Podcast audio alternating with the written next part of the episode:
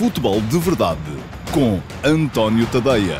Olá, muito bom dia a todos e sejam muito bem-vindos à edição 451 do Futebol de Verdade, edição para quinta-feira, dia 7 de outubro de 2021. Está aí quase a chegar o duplo confronto da Seleção Nacional. Pronto, ok, eu sei, não é uma coisa muito excitante. Vamos ter um jogo contra o Qatar, ainda por cima particular, embora um particular um, ao qual a seleção portuguesa foi, uh, vamos já dizer, forçada por imperativos de calendário da organização do Campeonato do Mundo, e depois uh, um jogo de qualificação contra o Luxemburgo.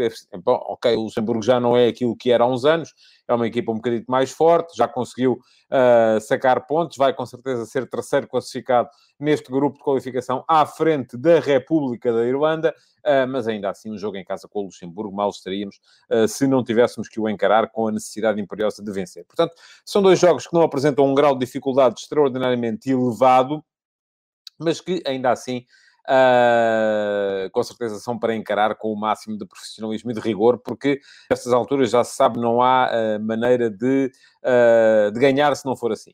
e se o particular, enfim, um, só pode vir a ter eventualmente efeitos em termos de contas do ranking da FIFA, já o jogo com o Luxemburgo é imperioso conseguir os três pontos, até porque Portugal vai neste momento com dois pontos de avanço sobre a Sérvia, recebe a Sérvia em casa na última jornada e convinha chegar lá já com um bocadinho de uh, garantias. Bom, antes que perguntem, eu não sei se o som Uh, está a entrar agora no, na emissão ou está a ser abafado pela minha, pela minha voz. Isto que eu tenho aqui não é uma abraçadeira de capitão. Uh, estou a fazer um teste de rotina um, para cardiologia. Quando chegarem à minha idade, aqueles que são mais novos vão perceber o que é que, o que, é como é que elas mordem. Uh, e então, isto de vez em quando, acho que é de 20 a 20 minutos, faz uma medição de pressão arterial. Espero não me alterar muito aqui a conversar convosco, porque senão vai, vai afetar com certeza os, os resultados. Bom, estava a dizer, estamos então uh, perante os jogos da Seleção Nacional. Aquilo que se coloca neste momento para, para estes dois jogos é perceber uh, um bocado o que é que uh, vai fazer Fernando Santos. Se a ideia de Fernando Santos é jogar com dois 11 diferentes, um já no sábado contra o Qatar, no jogo particular, mais alternativo, e depois um mais a sério no jogo contra o Luxemburgo. Uh... o Paulo Neves está-se a meter comigo. E eu, uh, Paulo, esta provocação uh, não lhe leva mal. A outra, a outra que me fez há bocadinho do Facebook já acho um bocadinho extemporânea, mas já lá vamos falar um bocadinho sobre isso. Um, mas estava-me a provocar o Paulo a propósito da Espanha, eu já lá chego. Já lá chego mais daqui a bocadinho, para já estou a falar de Portugal, mas já, já vou chegar então à seleção da Espanha. Bom, estava a dizer que uh, Sendo um, dois jogos apenas nesta janela de seleções, sendo dois jogos ainda por cima quando a seleção teve uma semana entre, uh, ou quase uma semana, há aqui um microciclo de seis dias entre os jogadores, na pior das hipóteses, uh, jogaram no domingo, alguns deles jogaram no sábado, mas ninguém jogou depois do domingo. Vão ter jogo no, na, na reuniram-se na segunda-feira vão ter jogo no sábado, portanto têm, cinco, têm seis dias de microciclo, cinco dias de treino, uh, e isto significa que não, não há, no meu ponto de vista, grande necessidade de fazer grandes rotações. Portanto, eu não acredito nessa ideia de que Fernando Santos vai jogar com um 11 no sábado contra o Qatar e com uh, um 11 radicalmente diferente depois, uh, creio que é na terça-feira, contra o Luxemburgo. Não creio que seja assim. Acho que naturalmente vai haver um, quatro, cinco, se calhar seis alterações de um 11 para o outro, mas não acreditem muito mais do que isso, até porque há, haveria o risco de descaracterizar demasiado a, a, a, equipa no jogo contra o Qatar e também de se chegar ao jogo com o Luxemburgo sem rotinas. E já se sabe que as rotinas têm que ser adquiridas durante o período em que a seleção está a treinar e uh, os jogos são um belíssimo uh, momento para se adquirirem rotinas coletivas e isto responde um bocadinho à pergunta que aqui estava há bocadinho, que era uh, porque é que o Bruno Fernandes não rende na seleção. Oh, oh, uh, enfim, o que eu tenho a dizer sobre isso é que, e um dia destes, se calhar, vou, vou, vou elaborar um bocado mais, aliás, já escrevi uh, variadas vezes sobre isso, sobre a dificuldade que é ter uma, uma equipa a render do ponto de vista coletivo quando temos demasiados jogadores que pensam individual. E o pináculo de todos os jogadores que pensam individual é Cristiano Ronaldo. Isso vai começar a notar-se também, e já está a começar a notar-se também no Manchester United. Não quer dizer que os resultados sejam piores, porque quando o jogador que pensa, sobretudo individual, resolve os jogos, obviamente tem que se arranjar maneira de o, de o enquadrar. Agora, uh, ou deve arranjar-se maneira para o enquadrar. Agora, aquilo que acontece é que muitas vezes não é fácil uh, uh, enquadrar depois o resto da equipa e, sobretudo, pôr a equipa a pensar coletivo. e aí torna-se mais difícil a, a, tarefa do treinador. e parece-me também que Fernando Santos nunca esteve muito para aí virado. Muito virado para a ideia de tentar resolver esta equação, que é a equação fundamental para os próximos, eu diria ainda, dois anos de seleção, porque creio que Cristiano ainda vai estar no Campeonato do Mundo, em dezembro de 2022, e veremos se não estará no Europeu da Alemanha 2024, porque uh, o homem é uma máquina em termos de profissionalismo, em termos de treino, em termos de preservação das capacidades físicas, uh, e, portanto, não me parece que ele esteja interessado em abandonar tão, tão depressa. Diz o José Neto, Bruno Fernandes não rende na seleção porque Fernando Santos também dá-lhe um papel de organizador a 40 metros da baliza e não no último terço, onde é venenoso. Eu, por acaso, José, discordo de si. Acho que uh, Bruno Fernandes, uh, à partida, deveria jogar até mais atrás. Enfim, é minha... Eu, eu, eu sou sempre partidário de ter os jogadores que desequilibram a pegar no jogo o mais cedo possível. Uh, porque, uh, sobretudo quando temos depois finalizadores de excelência, como tem a equipa de, de, de, Portugal. Diz o Ricardo Matias que as seleções de vedetas não costumam ganhar muito, por exemplo, do Euro 2004, enfim, eu uh, não iria tão longe. Uh, acho que o, equilíbrio tem que ser... E eu não coloco tanta questão em termos de vedetismo versus uh, humildade. Coloco mais a questão em termos de pensar coletivo versus pensar individual. E há jogadores cujo manancial de...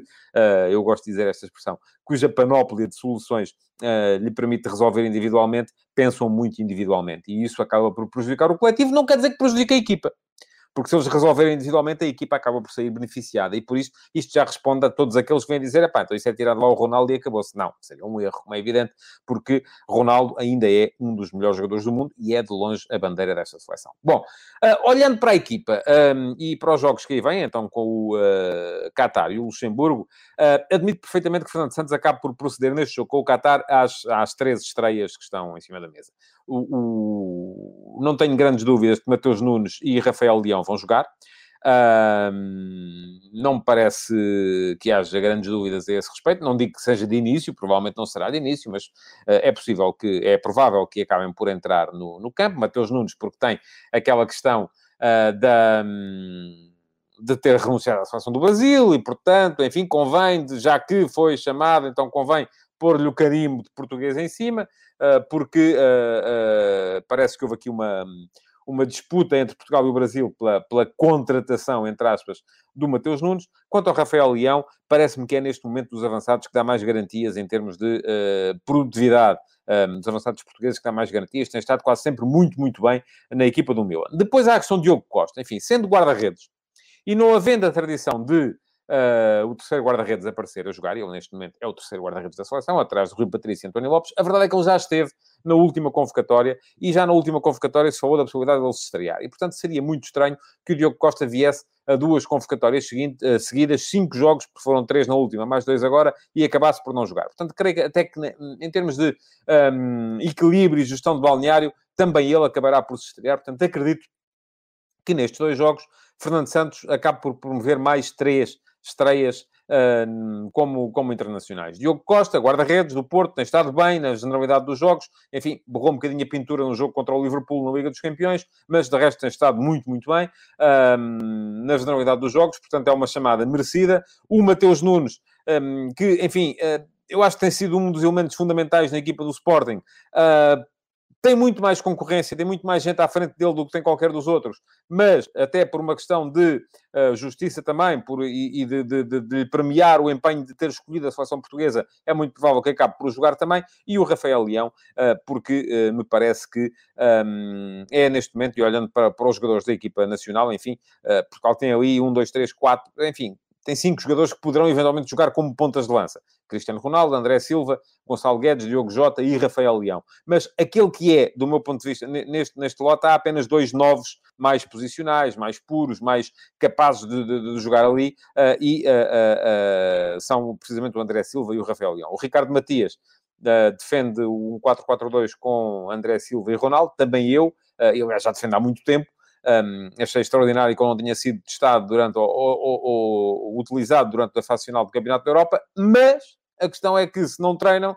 não podem depois querer que isso funcione em jogo. Uh, e, e, eu não sei o que é que eles treinam, não sei, eu não sabe ninguém que esteja cá fora, porque uh, hoje em dia já não se vê treinos. Portanto, olhando para a equipe, eu acredito que no jogo contra o, contra o Qatar, uh, o, o, o, olhando para os dois jogos, Qatar mais Luxemburgo, Fernando Santos possa fazer jogar no José Fonte, no outro Pep, acredito que possa variar um bocadinho aqui os laterais, mesmo sendo Nuno Mendes neste momento, por via da, da, da ausência de Rafael Guerreiro, o único lateral esquerdo uh, canhoto uh, nesta equipa. Diogo Dalot pode jogar pela esquerda, Nelson Semedo pode jogar pela esquerda, uh, até o João Cancelo pode jogar pela esquerda, enfim, Uh, todos eles podem jogar pela esquerda, mas o único canhoto mesmo é o, é o, Nuno Mendes. Mas acredito que possa haver aqui uma alternância, até porque os laterais já se sabe têm de, têm de correr muito. E depois, um, quanto ao resto, eu creio que uh, vai acabar por funcionar um bocadinho a, a, a rotação daí para a frente. Acho que com certeza que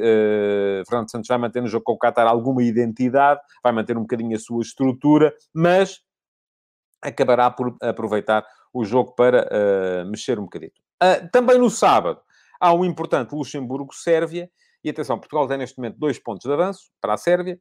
É provável que a Sérvia, se ganhar no Luxemburgo, eu acho ainda assim que esse é o resultado mais uh, provável, uh, passe para a frente de Portugal, embora com um jogo a mais, porque a Sérvia, nesse caso, passará a ter 6 jogos, 14 pontos, contra 5 jogos, 13 pontos de Portugal, mas já se sabe, Portugal tem até final desta fase de qualificação, tem depois, na terça-feira, o jogo em casa com o Luxemburgo e depois, na janela de novembro, tem mais duas partidas. Um jogo fora com a Irlanda, esse sim, um jogo fundamental para a, a qualificação. É absolutamente imperioso ganhar. E, por fim, o jogo em casa com a Sérvia. Enquanto isso, a Sérvia uh, vai uh, no sábado ao Luxemburgo, uh, na terça-feira recebe o Azerbaijão, creio que ganhará, acabará por ganhar os dois jogos, folga no dia 11 de novembro, que é quando Portugal vai visitar a Irlanda, e aí Portugal provavelmente passará, se ganhar, claro, outra vez para a frente da classificação, se empatar, ficará igual à, à, à, Sérvia, uh, isto se a Sérvia ganhar os seus dois jogos e Portugal ganhar ao Luxemburgo, naturalmente, uh, e depois teremos então esse, nessa última, na última jornada, no dia 14 de novembro, esse Portugal-Sérvia,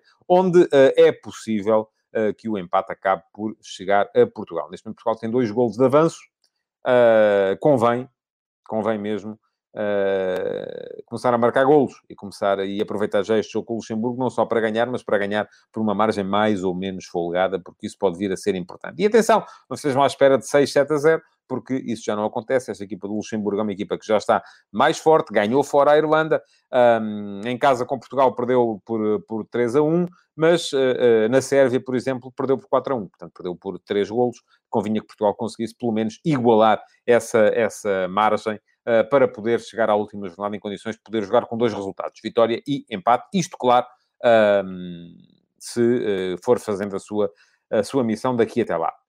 bom, Amanhã, uh, com certeza, falarei um bocadinho mais sobre, sobre este jogo, até porque, entretanto, uh, haverá certamente uh, novidades. Um, para já, uh, compre-me falar aqui um bocadinho também da Liga das Nações, porque me parece que a Liga das Nações é um, uma prova que cada vez mais está a impor-se no calendário internacional. Eu gosto da competição, já o disse aqui na altura em que, um, em que Portugal a ganhou, houve muita gente que veio dizer desvalorizar, enfim, isto não conta para nada, é uma prova que não, não serve rigorosamente para nada. Enfim, eu não sou dessa, dessa opinião.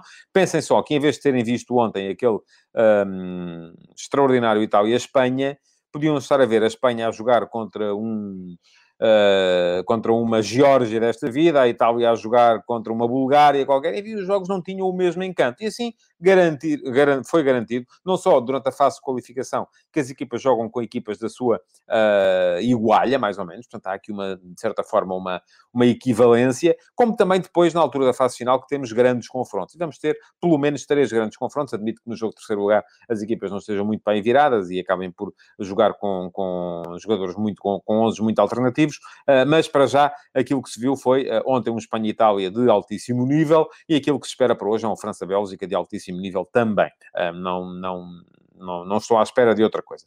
Em relação ao jogo de ontem, Uh, e agora sim vou à provocação que o Paulo Neves me lançou aqui há bocadinho, que a Espanha não joga nada, mas uh, acabou por ganhar. Eu não disse que a Espanha não joga nada. Uh, nunca disse isso. Até, aliás, se, for ouvir com atenção, aquilo que eu digo sempre é que a Espanha joga muito, não costuma fazer golos. Uh, ou seja, joga muito, é, faz lembrar aquela velha frase do dribulam, dribulam, mas não os vejo a, meter golos, não é? Pronto. É, ou, recuperando a expressão do Ricardo Araújo Pereira no Gato Fedorento, eles falam, falam, falam, falam, mas não os vejo a fazer nada. E é um bocadinho a ideia da Espanha, não é? Que eles jogam, jogam, jogam, jogam, jogam, jogam, mas não os vejo a meter golos. Ora bem, ontem a coisa não aconteceu assim, uh, porque Ferran Torres uh, acabou por dar à equipa a capacidade goleadora que ela não costuma demonstrar. Um, isso foi, de certa forma, para mim, uma surpresa, não é uma coisa muito, muito habitual. Um, os avançados da Espanha geralmente são muito. andam muito por ali e tal, e trocam a bola e vão passando, passam, passam, passam, passam, mas depois aquilo quando é para ameaçar a baliza do adversário custa-lhes um bocadinho mais. Um, mas a questão fundamental é esta que o Laureta Román está aqui a lançar. Gavi, Pedri, uh, Olmo, uh, que meio-campo, mais o Oyarzabal. Enfim, ontem aquilo que vimos foi um meio-campo com uh, Busquets uh, e depois com Gavi. E, e, ontem, atenção, ontem não jogou o Pedri. Porque isto serve também para mostrar que aquilo que eu venho dizendo desde o início da, da época. Quando me dizem que o Barcelona, este Barcelona é muito fraco, eu digo que este Barcelona tem tudo para ser forte. Só precisa de resolver um problema, que é o treinador. Quando o Barcelona conseguir resolver o problema do treinador, porque Ronald Koeman claramente não está para ali virado, não é treinador para esta equipa, os jogadores não acreditam nele, há claramente um mal-estar entre os jogadores e treinador que faz com que as coisas não funcionem. Um, mas aquilo que me parece a mim é que com um treinador que seja capaz de tirar dos jogadores o seu melhor, um meio-campo formado por Busquets, Gavi e Pedri é um grande meio-campo. Sendo que é um meio-campo com uma margem de progressão extraordinária. Isto que diz o Vasco Love Duarte é verdade. Gavi, titular com 17 anos, foi o mais jovem titular de sempre na seleção espanhola. Pedri é um menino também ainda. Uh, enfim, Busquets é um bocadinho o pai deles todos. Ontem jogou Coque, porque não havia Pedri. Uh, provavelmente, se houvesse Pedri, um, é possível que jogasse Coque na mesma e não jogasse Gavi. Mas uh, aquilo que para mim foi notável foi a prestação de Gavi naquele meio campo, porque Gavi jogou ontem mais minutos pela seleção espanhola do que tinha feito esta época pelo Barcelona. Isto também prova uh, um bocadinho a, a personalidade do treinador. Luís Henrique não tem cá problemas. Acredita no miúdo, tem 17 anos, ok, ainda não jogou muito no Barça, está certo, mas aqui vai jogar. Porque eu quero. E porque eu é que sou o treinador desta equipa. E como é que sou o treinador desta equipa e eu acredito nele e quero, ele joga. E jogou e jogou bem. Perante um meio-campo com Verratti, Jorginho e Barella, a Espanha, com uh, Busquets, Coque e Gavi, mandou no jogo e foi capaz de eclipsar completamente o meio-campo da, da, da, Itália, que é um meio-campo que chegou aqui uh, com credenciais de campeão da Europa e que tinha sido absolutamente dominador, então a dupla Jorginho-Verratti, uh, absolutamente dominador durante o último campeonato da Europa. Portanto, atenção, quando voltarem a ouvir-me dizer uh, que o, o Barcelona tem condições para fazer uma grande equipa este ano, não olhem para os resultados que a equipa está a fazer neste momento. Aquilo que eu vos digo é, com um treinador, este Barcelona tem condições para fazer uma grande época. Enfim, não garanto que vá ser campeão de Espanha, não acredito que possa ganhar a Liga dos Campeões. Agora, não é nem de perto nem de longe aquela equipa que apanhou três do Benfica no Estádio da Luz. Uh, porque agora aqui há uma maneira de olharmos para isto e dizer assim: bom, isto veio provar que, porque o Gavi jogou no Estádio da Luz, jogou o Pedri também, jogou o Busquets, portanto, no fundo, era aquele meio-campo. Uh, isto veio provar que a tarefa, aquilo que o Benfica fez foi de uma classe estratosférica. Sim e não. Porque lá está, há o fator Kuman. Uh, e só quando for possível juntar a equipa ao treinador é que o Barça pode estar em condições de vir a, a, a, a dar a cartas outra vez. Acredito que possa vir a fazê-lo. Não sei quando é que uh, Juan Laporta vai conseguir uh, uh, resolver a questão. O António Veloso diz-me que com menos um faz todo o sentido dominar, mas, oh, António, a Itália ficou com menos um em cima do intervalo. Não, e até aí a Espanha já dominava. Em relação ao jogo de ontem, uh, queria falar aqui de, algum, de uma série de, de, de, questões. Uma delas foi esta, não é? O domínio que o meio campo da Espanha acabou por impor uh, ao, ao jogo. Depois, a questão tática, porque aquilo que vimos foi um Coque muito mais atento às movimentações, por exemplo, do Marcos Alonso. Marcos Alonso a jogar muito na frente e a Itália a nunca ser capaz de contrariar uh, o jogo ofensivo do Marcos Alonso no, na lateral esquerda da Espanha.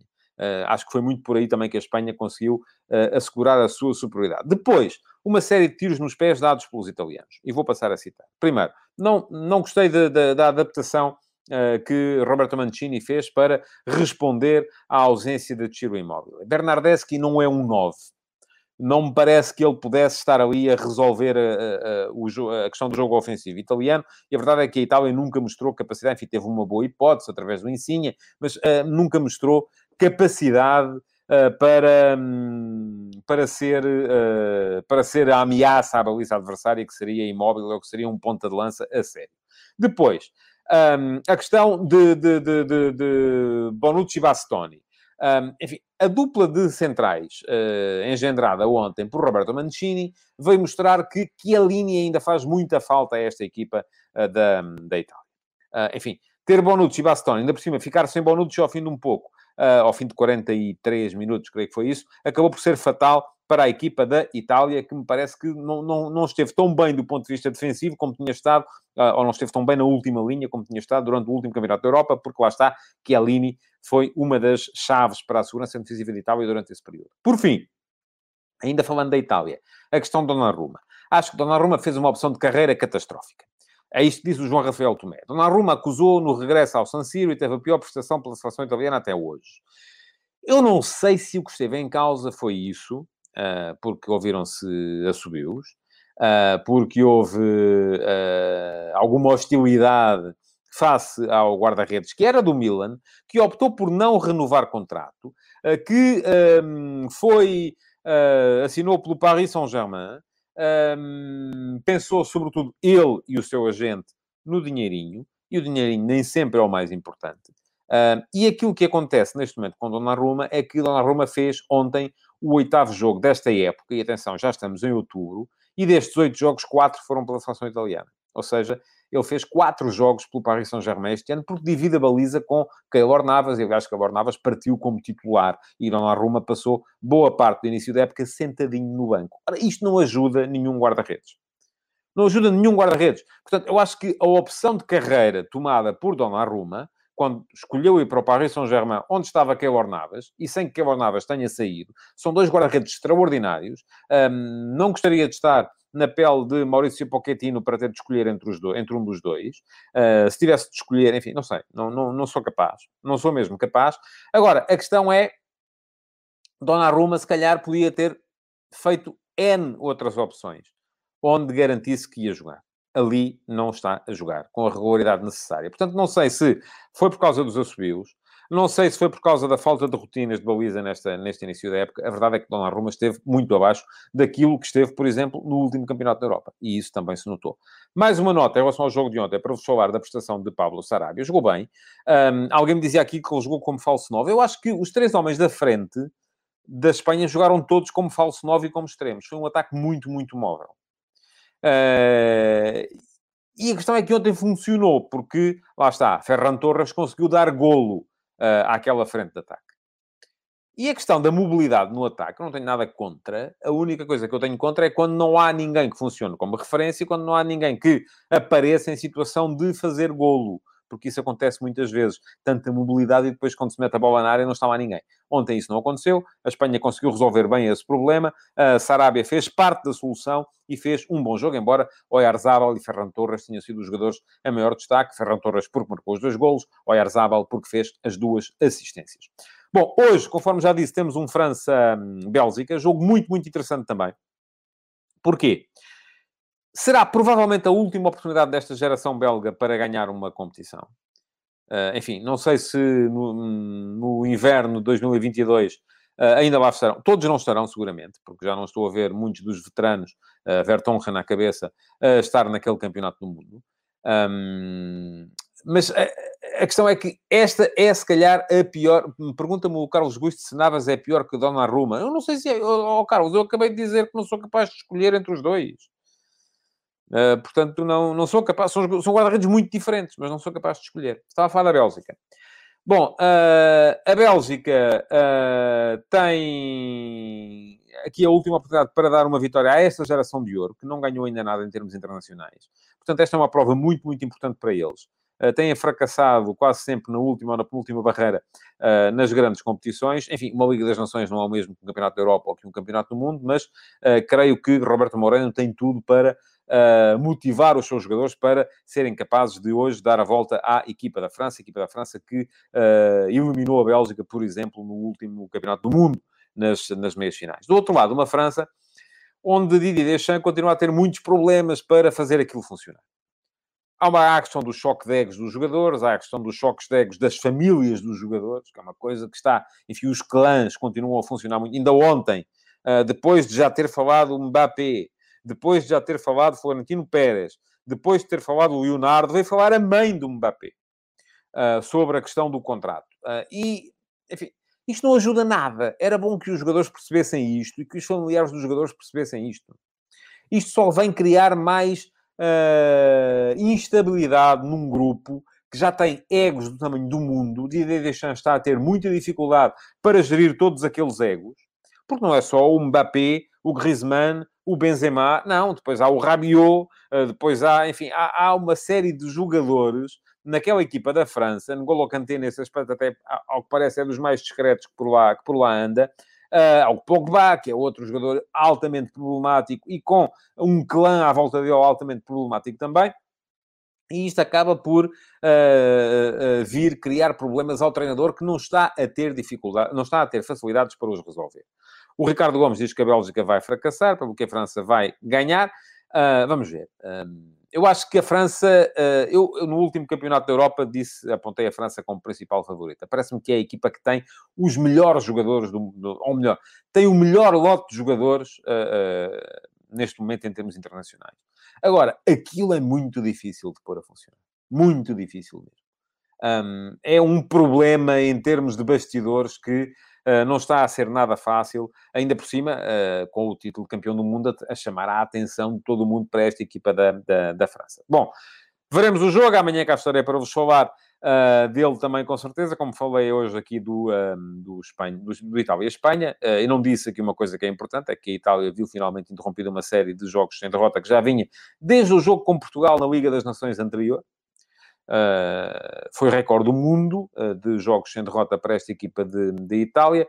Pergunta ao Josias Martim Cardoso quando foram campeões do mundo não existiam esses clãs. Estavam em formação. Agora, ao Josias, a questão é que os clãs já lá estavam. Agora, ninguém tinha a força que passaram a ter quando foram campeões do mundo e quando começaram a fazer grandes contratos daí para a frente.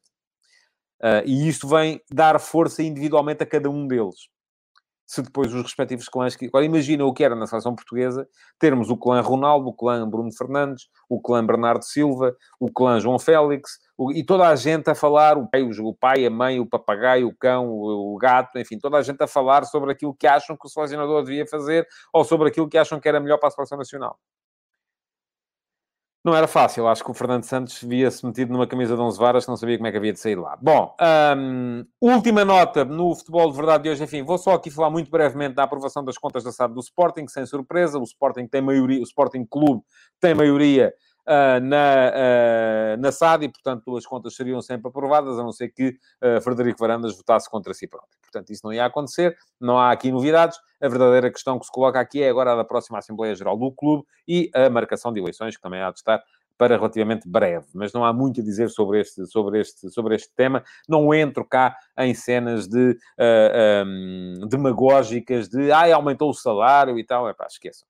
Uh, empresas que uh, movem aquilo que movem as SADs dos, dos clubes portugueses, têm, os seus gestores têm que ser devidamente remunerados. Sempre achei isso. Acho isso dos gestores, acho isso dos deputados, acho isso dos autarcas, uh, acho isso de toda a gente que tem cargos de verdadeira responsabilidade. Isso é conversa para boi dormir. Portanto, não, não, não me metam nessa guerra, com nessa não entro. Por fim, eleições do Benfica. Hoje à noite há debate. Vai ser na BTV. Eu não sou doido pela ideia de debates no, na, nos canais dos clubes. Porque quando aquilo que estamos a falar, e aliás, se a limitação de mandatos é um tema nestas eleições do Benfica, e ambos os candidatos, tanto Rui Costa como Francisco Benítez, já se manifestaram favoráveis à limitação de mandatos, é porque reconhecem que há um efeito nefasto na permanência de dirigentes durante muito tempo nos clubes. Portanto, isto vem dizer também que esse efeito nefasto necessariamente se alarga a, aos canais oficiais dos clubes, porque dependem dos dirigentes que lá estão há muito tempo. Portanto, eu não sou doido pela ideia do debate ser na BTV. Acho que devia ser num outro, num outro canal. Já sei que vou ter os benfiquistas todos aqui a, a, contra mim, a dizerem-me que não. Uh, não tenho nada contra, aliás, já disse isto várias vezes, sou amigo do Helder Conduto, que trabalha na BTV neste momento. Trabalhei durante muitos anos com ele na RTP. Uh, foi sempre um profissional sério, uh, honesto, honrado e sem qualquer mácula. Uh, não tenho nada, não sei se é ele que vai mudar, sequer, não faço ideia. não tenho mácula, não tenho nada a apontar a nenhum dos profissionais que lá trabalha. Agora, a questão é do ambiente. E quando o debate vai ser feito num canal que depende de uma direção que, onde, da qual faz parte um dos candidatos, enfim, não me parece bem. A não ser que as coisas sejam muito claras. Mas passemos isso para canto. Eu hoje de manhã escrevi sobre o tema, sobre as eleições do Benfica. Uh, quem quiser saber aquilo que eu acho é dar um salto ao antoniotadeia.com, ler o texto que lá está. Uh, eu acho que o, estas eleições vão ser muito menos... Pronto, lá está o José Neto, acha que os assuntos do clube devem ser tratados na BTV. Eu admito que sim, José. Agora, como é que resolve a questão de a BTV depender de uma das partes? Vai ser imparcial? Eu espero que sim, não tenho nada contra, mas uh, há todas as razões uh, para achar que não. E quando digo isto da BTV, digo do, da Sporting TV e digo do Porto Canal. É igual. É igual. Estava a dizer, eu acho que estas eleições vão jogar-se muito mais relativamente ao aspecto Rui Costa é ou não é a continuidade do vieirismo e Benítez é ou não é capaz de uh, manter a chama que João Noronha Lopes acendeu uh, há um ano, uh, do que verdadeiramente nos projetos que um e outro têm para o clube. Já disse aqui ontem, acho que o Rui Costa vai ganhar, acho que vai ganhar até com uma margem superior àquela que o Luís Filipe Vieira conseguiu há um ano, onde Noronha Lopes conseguiu uns extraordinários, uh, um terço dos votos, basicamente. Um, mas pronto, quem quiser saber aquilo que eu penso sobre as eleições provavelmente ditas, é dar um salto ao antoniotadeia.com, está lá o último passo de hoje, entrou uh, hoje de manhã, e uh, no meu Instagram, como acontece todos os dias, há uma sondagem. Ora bem, Deixa-me esclarecer. Essa sondagem não é uma sondagem que possa ser representativa daquilo que vão ser as eleições. É bom que, que fiquem com essa noção. Primeiro, porque não são só benfiquistas que votam. Qualquer um que me siga no Instagram, António Pontadeia, pode ir lá votar. Segundo, porque, eh, obviamente, aqui, há, há, há, cada sócio tem um determinado número de votos. Mesmo que sejam benfiquistas, podem votar sem serem sócios. E mesmo que sejam sócios, aqui não entra em linha de conta a ponderação do número de votos que, que cada um de vocês tem. Portanto, isto não é uma sondagem representativa daquilo que pode vir a ser o resultado das eleições. De qualquer maneira, eu perguntei-vos hoje de manhã uh, exatamente uh, quem é que acham que, que, daria um melhor presidente para o Benfica. Uh, neste momento, temos 65% de vocês a acharem que é Rui Costa, 35% a acharem que é Francisco Benítez. Curiosamente, uma votação muito semelhante à votação entre Luís Filipe Vieira e João Noronha Lopes nas últimas eleições. A sondagem vai lá ficar durante mais uh, umas horas, até amanhã de manhã, porque fica sempre durante 24 horas. Portanto, se não me seguem ainda, podem passar a seguir António Ponte Tadeia no Instagram e nas minhas stories. Quem não sabe, é aquele círculozinho uh, que aparece no topo. Há todos os dias uma sondagem relativa ao tema que eu escolhi para escrever nesse dia no último passo. Bom, chegamos ao fim. Queria agradecer-vos por terem estado aqui dizer-vos que podem continuar a comentar esta edição do Futebol de Verdade e podem uh, deixar o vosso like e partilhá-la também, uh, seja qual for a rede social onde nos estão a seguir. Muito obrigado por terem estado e até amanhã. Futebol de Verdade, em direto de segunda a sexta-feira, às 12h30